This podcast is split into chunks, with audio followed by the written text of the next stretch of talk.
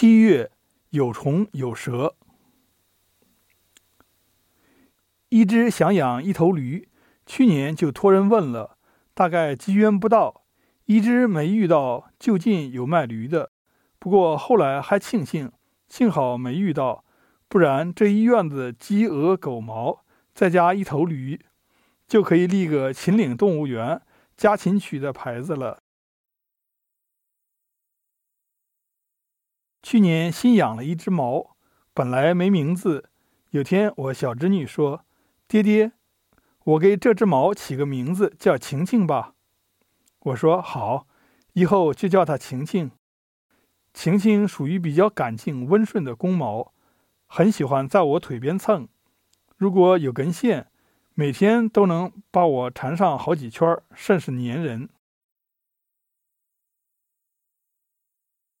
和老鼠打交道，几乎是住在山里最常见的事了，就像夏天的蚊子。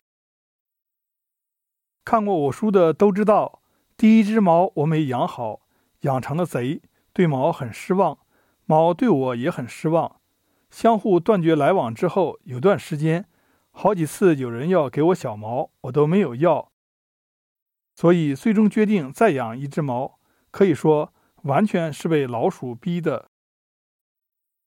翡翠绿，看见几只金龟子，甚是鲜艳，像个艺术品。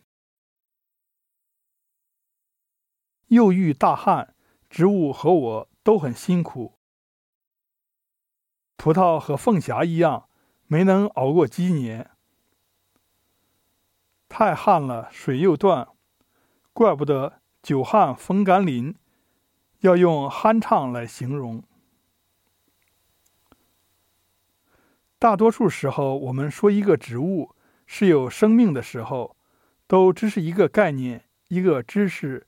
就像我们熟悉的很多词语，在我们与那些词语发生切身的关系之前，也都只是一个概念。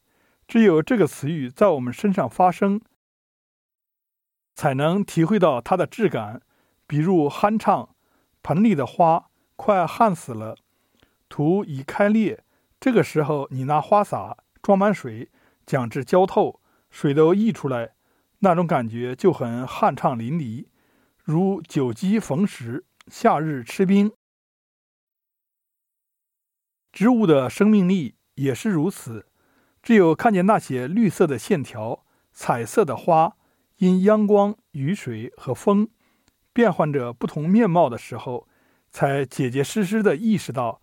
那个植物是活的，会生会死，会哭会动，有生命。七月很热，虫蛇很多，蛇很怕热，总是喜欢在竹林或者房梁这些阴凉的地方待。每年我屋房梁都会爬进来几条，瓦房就这点不好，但还好，我不怕蛇，也不怕鬼。甚至某种程度上，我对鬼其实是有所期待的。真的，因为我们现实的孤独与虚无，基本上都是因为确认没有另一个空间的存在。如果要是能让我在极度清醒的状态下遇到鬼，确认鬼的存在，那是多棒的体验啊！太棒了，有鬼啊，说明直接验证了另一个空间的存在。有鬼就有神，那这个世界该有多美妙啊！什么轮回、转世、飞仙、穿越、超能力，都成了触手可及的可能。而现实的一切不快，也都有了寄托。